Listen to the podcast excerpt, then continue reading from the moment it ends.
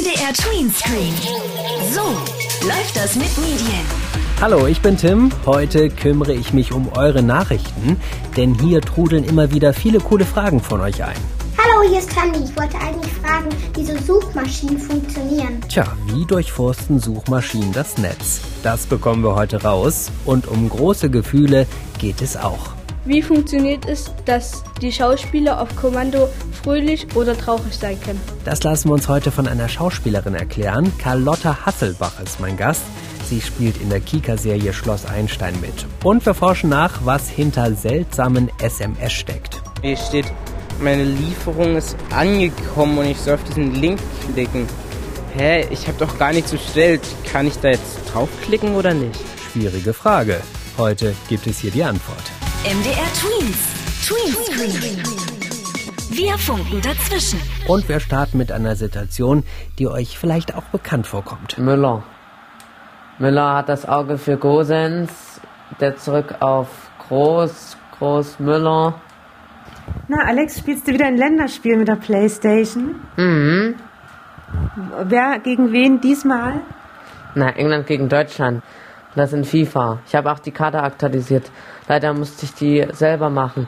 Wäre ich angemeldet, hätte ich die schön aus dem Internet herunterladen können, aktualisieren können. Du willst unbedingt einen Zugang zum PlayStation Network. Ja, würde ich wirklich gerne haben, aber sonst ist ja die PlayStation sehr eingeschränkt. Macht ja kaum Sinn. Man halt offline spielt im Karrieremodus, aber das wird auf Dauer dann auch irgendwann langweilig. Ich habe Bedenken, dass wenn du im Network angemeldet bist, dann musst du dich registrieren und ähm, du bist ja erst 13 und vielleicht kommst du dann auf irgendwelchen Plattformen, wo du dann irgendwas bestellst und ähm, dann hast du ein Abo an der Backe, obwohl du das gar nicht wolltest und es könnte ja teuer werden. Oder dann gibt es vielleicht auch noch andere Gefahren, die wir uns da über das Network reinholen, oder? Ich glaube, das ist nicht so, aber hundertprozentig weiß ich das auch nicht. Wenn du jemanden fragen könntest, das wäre schön. Das machen wir. Computerspiele-Experte Thomas Feibel, der kennt sich super mit Spielekonsolen, Webshops und Online-Communities aus. Deshalb direkt die Frage an ihn. Wie ist das? Kann ich mir versehentlich ein Abo einfangen, wenn ich mich beim PlayStation Network anmelde? Nein, ich sehe da eigentlich keine Kostenfalle, denn du kannst ja PlayStation Plus für einen Monat abschließen, für drei Monate oder für zwölf Monate. Du bekommst dann auch Spiele umsonst und natürlich gibt es Sonderangebote für manche Spiele, aber wenn du kein Geld hast, kannst du die natürlich nicht kaufen und Sonderangebote gibt es ja auch in jedem Kaufhaus. Vielleicht kurze Erklärung. Die Anmeldung zum PlayStation Network, die ist ja kostenlos. Wenn ihr aber gegen andere online zocken wollt, dann müsst ihr eine PlayStation Plus Mitgliedschaft abschließen. Das ist seit der PS4 so. Thomas, was wäre denn dein Tipp, dass man grundsätzlich nicht unnötig oder zu viel Geld im Network ausgibt? Man darf natürlich nicht vergessen, dass es bei PlayStation Plus in erster Linie darum geht, mit anderen Freunden online zu spielen und nicht in erster Linie Geld auszugeben. Ansonsten gilt das gleiche wie bei In-App-Käufen und Computerspielen. Du setzt dir am besten ein Limit und sagst, über diesen Betrag möchte ich in der Woche oder im Monat nicht hinausgehen, denn ansonsten ist ja dein Taschengeld ratzfatz weg. Worauf sollte man denn sonst achten? Also besteht zum Beispiel die Gefahr, dass man mit Leuten in Kontakt kommt, die schlechte Absichten haben? Wenn du heute etwas im Netz machst, dann kommst du sehr schnell mit Fremden in Kontakt. Und da gibt es natürlich auch viele Erwachsene, die es nicht gut mit einem meinen und üble Absichten haben können.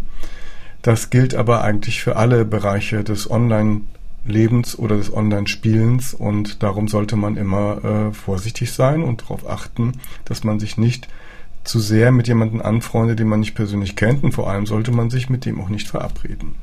Und wie ist das mit Computerviren? Kann ich mir die einfangen, wenn ich mit der PlayStation online gehe? Mir ist jetzt persönlich kein Fall bekannt, dass es ein Virus auf der PlayStation gibt, aber technisch ist es möglich. Nur, wie gesagt, gehört habe ich davon noch nie.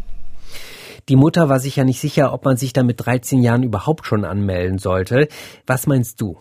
Spielen macht natürlich Spaß, aber am meisten Spaß macht es, wenn man es mit anderen zusammentut und ob man das zusammen in einem Raum macht oder eben online, weil jetzt keiner Zeit hat, zum anderen zu gehen, ist das natürlich super genial. Aber Es kostet natürlich Geld. Und für viele Eltern stellt sich die Frage, ob sich das lohnt, denn sie zahlen dir ja schon Taschengeld, meistens noch einen Handyvertrag, dann vielleicht noch Spotify oder Netflix, da kommt schon einiges zusammen. Also wenn du so etwas haben möchtest, musst du dir überlegen, ob du es geschenkt bekommen möchtest oder ob du darauf sparst. Thomas Feibel, danke für die Antworten rund um das PlayStation Network. Also zusammengefasst, anmelden geht okay, da müssen sich eure Eltern eigentlich keine Sorgen machen, aber ihr solltet die Kosten im Blick haben und auch nicht mit Fremden Kontakte austauschen. Für alles, was einen Bildschirm hat. MDR Tweenscreen.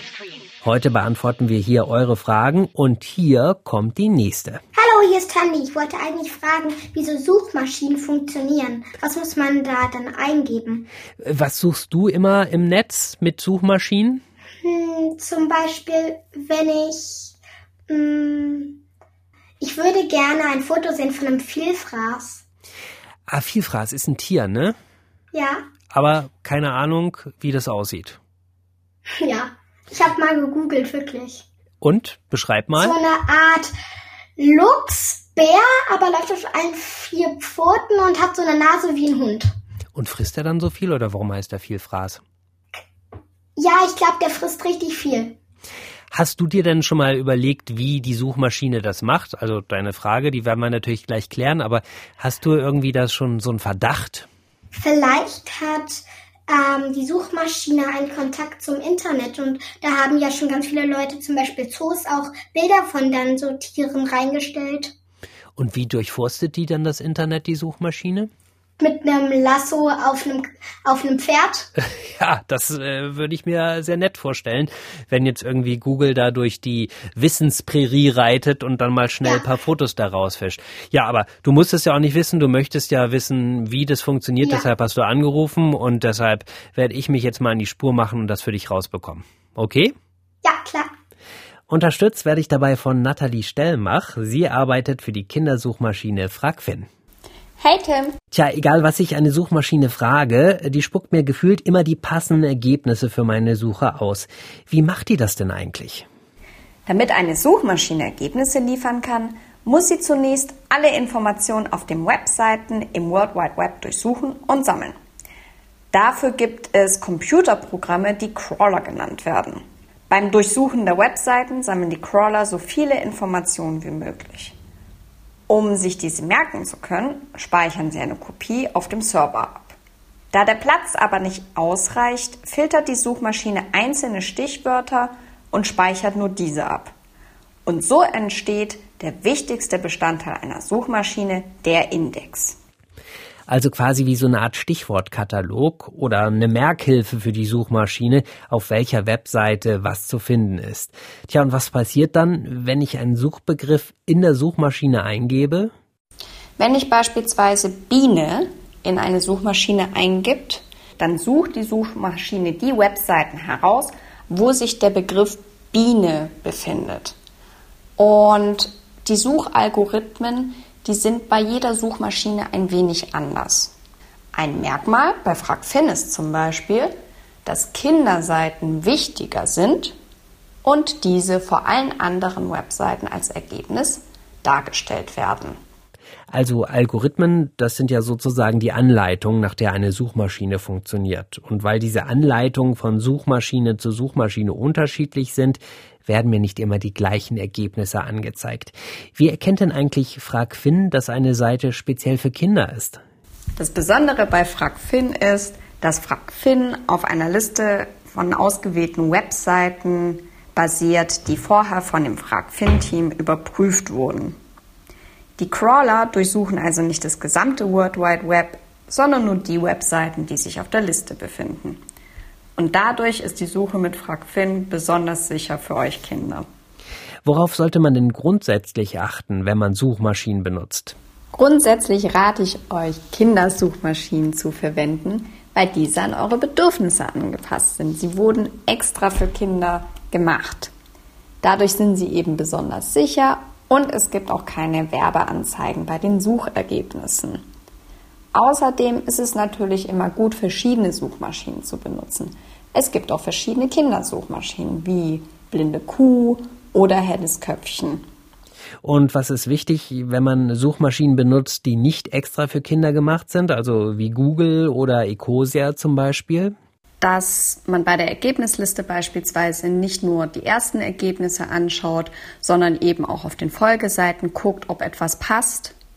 Also man sollte sich auch die Frage stellen, ob die Information wirklich wahr sein kann und dann auch einfach die Websites überprüfen. Beispielsweise sollte man gucken, ob es einen Autor gibt oder eine Autorin, ob eine Quelle auch angegeben ist, wie der Text geschrieben wurde, ob es viele Rechtschreibfehler gibt. Dann ist es eben nochmal wichtig zu verstehen, was Werbung ist und was nicht. Und was sehr wichtig ist, ist, falls einem irgendetwas merkwürdig vorkommt, einfach ähm, sich Hilfe zu holen. Also zum Beispiel bei euren Eltern nachfragen oder bei euren Lehrerinnen und Lehrern. Dankeschön an Nathalie Stellmach von der Kindersuchmaschine FragFin. Sie hat uns erklärt, wie Suchmaschinen funktionieren und dass man sich eben nicht immer gleich mit dem erstbesten Suchergebnis begnügen sollte. Tweenscreen mit Tim. Heute suche ich in eurem Auftrag nach Antworten und hier kommt die nächste Frage. Hallo, ich bin der Joshua und ich will gerne wissen, wie funktioniert es, dass die Schauspieler auf Kommando fröhlich oder traurig sein können? Das kann mir jetzt mein Gast verraten. Ich freue mich über Besuch von Carlotte Hasselbach. Ihr kennt sie aus der Kika-Serie Schloss Einstein. Dort spielt sie Rosa. Hallo. Hallo. Danke, dass du heute da bist, um die Frage zu beantworten. Und die ist ja, wie macht ihr Schauspielerinnen und Schauspieler das, wenn ihr große Gefühle spielen müsst? Also zum Beispiel auf einmal traurig äh, sein oder auf einmal vielleicht ganz lustig sein und ihr euch eigentlich total anders fühlt. Wie könnt ihr dann diese Gefühle herstellen? Also, ich denke, Vorbereitung ist ziemlich wichtig, dass man sich zeitnah die Szene oder das Bild anguckt und weswegen wir dann am Set ja einen, einen Coach haben, eine richtige Schauspielerin. Und die geht das dann nochmal mit uns alles durch und sagt uns dann, okay, hast du es alles verstanden? Und die hilft uns auch ganz doll, die Emotionen dann gut rüberzubringen und auch authentisch, dass es wirklich realistisch wirkt. Genau, und dann üben wir ganz viel. Wie übt man das? Ähm, wir haben zuerst immer eine Textprobe, da geht es nur darum, den Text richtig aufzusagen und da gucken wir schon, okay, wie kann man Emotionen vielleicht in der Sprache rüberbringen. Und danach haben wir ja so eine Standprobe und üben das durch und dann kommt der Coach auch zu uns und sagt, okay, versuch das mal ein bisschen mehr im Gesicht rüberzubringen, dass man wirklich sieht, dass du gerade verletzt bist oder so. Genau, und dann macht man es eigentlich so oft, bis es wirklich gut ist. Und wenn dir dann jemand sagt, also der Coach in dem Fall, man muss es in deinem Gesicht dann auch sehen, wie versuchst du dann dein Gesicht in die richtige Richtung zu bringen? Na, ich denke, dass die Emotionen, die in der Serie vorkommen, das sind ja Sachen, die hat man auch privat schon erlebt. Und zum Beispiel angenommen mit dem Verletztsein, wenn man ähm, jemanden spielen soll, der verletzt ist, dann kann man sich zurückversetzen in eine Situation, wo man selber verletzt war. Und wenn man dann darüber nachdenkt, dann passiert es meistens automatisch, dass man dann ein bisschen traurig wird. Oder wenn man sich wirklich unsicher ist, dann kann man auch fragen, okay, könnt ihr mir das kurz vormachen, wie ihr denkt, dass es gut aussieht? Und dann, ja, klappt das irgendwie meistens von alleine schon. Und würdest du sagen, eigentlich könnte das jeder oder man braucht wirklich schon auch Talent dafür? Mm, ich würde sagen, ein bisschen Talent braucht man schon. Allerdings sieht man auch so von Staffel zu Staffel, dass wir uns alle weiterentwickelt haben. Und ich denke, wenn ich mir jetzt meine ersten Szenen angucken würde, dann würde ich denken, oh Gott, was mache ich denn da? Weil das, da, da fehlt, glaube ich, dann manchmal die Routine. Ähm, aber ich denke eigentlich, wenn man so ein bisschen Talent hat und da wirklich Spaß dran hat und dann das immer weiter übt, dann klappt das eigentlich. Dann denke ich, kann, können das viele Menschen machen. Hast du auch einen Tipp für alle, die das gerne mal ausprobieren wollen und jetzt vielleicht einfach äh, in diesem Augenblick, wo sie das hören, sagen, ja, klingt irgendwie spannend, ich würde das gerne mal machen? Geduld haben und nicht aufgeben. Also wenn man merkt, es klappt anfangs vielleicht nicht so gut oder vielleicht klappt es bei einem Casting nicht, dann würde ich empfehlen, einfach weiter dran zu bleiben und sich weiter zu bewerben und weiter an sich zu arbeiten. Ähm, ja, weil ich denke, man hat nie den Punkt erreicht, wo man wirklich komplett perfekt spielen kann. Also wirklich dranbleiben und versuchen, sich weiterzuentwickeln. Hat das bei dir gleich beim Casting geklappt? Ja, tatsächlich. Wobei ich sagen muss, dass wenn ich mich jetzt nochmal bewerben würde, ich glaube, ich ein bisschen Probleme hätte, weil ich, ich war wirklich richtig selbstbewusst, glaube ich. Und irgendwie, ich weiß nicht, so ein Casting ist ja so eine riesige Situation. Und da sind so viele Leute. Also ich habe da ziemlich Respekt vor allen, die da sich trauen, da hinzugehen. Ähm, Das heißt, heute bist du nicht mehr ganz so selbstbewusst? Schon, aber ich glaube, mir ist es im Nachhinein erst bewusst geworden, was für ein riesiges Ding das eigentlich war. Da kam das erst alles so über mich dann. So ganz unerschrocken rein, aber das war wahrscheinlich ja. doch ganz gut, dass du da nicht irgendwie so ein Bammel hattest und die ganze Zeit im Kopf hattest, oh Gott, oh Gott, oh Gott, was mache ich hier eigentlich? Und letztlich, wenn man so überlegt, so passieren kann ja auch beim Casting nichts, außer dass man die Rolle vielleicht nicht bekommt, ne? Ja, aber auch, wir hatten da ja auch zum Beispiel Text bei einer Probe, wenn man einen Hänger hatte. Tatsächlich war das dann, glaube ich, sogar kam das ein bisschen besser an, wenn man dann bisschen improvisiert hat und das einfach gefühlt hat, anstatt dass man da so komplett versessen auf den Text war und versucht hat, alles perfekt zu machen, weil das dann auch authentischer rüberkommt, dass man da die Person ein bisschen kennenlernt schon. So wie du ja auch als Tipp gegeben hast, so an eigene Situationen zu denken, die man vielleicht dann abrufen kann. Und so kann man dann die großen Gefühle herstellen. Mhm. Danke, dass du die Frage beantwortet Gerne. hast. Carlotta Hasselbach, Rosa von Schloss Einstein. Wenn ihr übrigens mehr von ihr erfahren wollt, was sie neben der Schauspielerei alles bewegt, dann empfehle ich euch den MDR Tweens Podcast Schloss Einstein total privat. Dort ist Carlotta auch in einer Folge zu Gast und den Podcast, den findet ihr natürlich bei uns auf unserer Seite im Netz auf www.mdrtweens.de. MDR Tweens Greenscreen. Eine Frage von euch schaffen wir heute noch und die hat mit einer merkwürdigen Nachricht zu tun. Oh, neue SMS. Naja, mal sehen. Äh, hm, irgendeine unbekannte Nummer hier steht. Meine Lieferung ist angekommen und ich soll auf diesen Link klicken. Hä, ich habe doch gar nichts bestellt. Kann ich da jetzt draufklicken oder nicht? Die Frage reiche ich gleich mal weiter an Marcel Burkhardt von der Dresdner Initiative Social Web macht Schule. Hallo Tim, schön von dir zu hören. Also Marcel, das Problem ist, da kommt eine SMS an, da ist ein Link drin und da steht, man soll mal bitte schön draufdrücken. Was, was ist das für eine SMS? Das ist ein ganz spannendes Thema. Das ist auch gar nicht so was komplett Neues. Man kennt das vielleicht schon unter dem Begriff Phishing. Phishing bedeutet, dass jemand Fremdes dir eine E-Mail schreibt um an deine persönlichen Daten zu kommen. Also das kann ein Hacker sein, das kann irgendein Krimineller sein, der an deine Kontaktdaten möchte, der an deine Bankdaten möchte über so Umwege. Und diese SMS ist im Prinzip nur eine Abwandlung davon. Dann nennt man das Ganze nämlich nicht Phishing, sondern Smishing, also eine Mischung aus den Begriffen SMS und Phishing. Und auch da geht es darum, dass ein Cyberkrimineller im Prinzip über so eine Nachricht an deine persönlichen Daten ran möchte.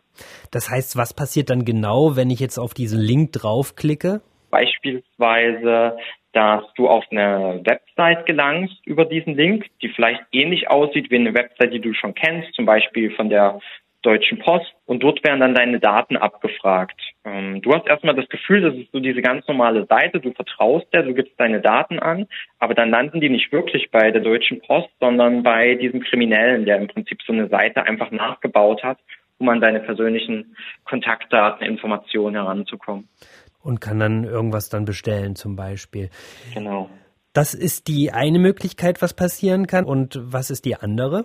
Also indem man diesen Link klickt, kommt man auf irgendeine Seite und handelt sich damit ein, ein Virus auf seinem Smartphone ein. Manchmal vielleicht ohne, dass man das mitbekommt. Und dann kann es passieren, dass durch diesen Virus, den man sich runtergeladen hat, dass im Hintergrund vom Smartphone Daten mitgesammelt werden. Na, beispielsweise, wenn man irgendwo sein Passwort eingibt, dann wird dieses Passwort gleichzeitig an den Hacker, der diesen Virus auf deinem Smartphone platziert hat, auf deinem Handy, der im Prinzip ähm, ja übermittelt. Also hat der dann auf einmal deine Passwortdaten und kommt dann alles ran, ne, an all deine Accounts, die du online irgendwo hast. Um auf Nummer sicher zu gehen, wie erkenne ich denn so eine SMS, dass da jemand irgendwie an meine Daten möchte?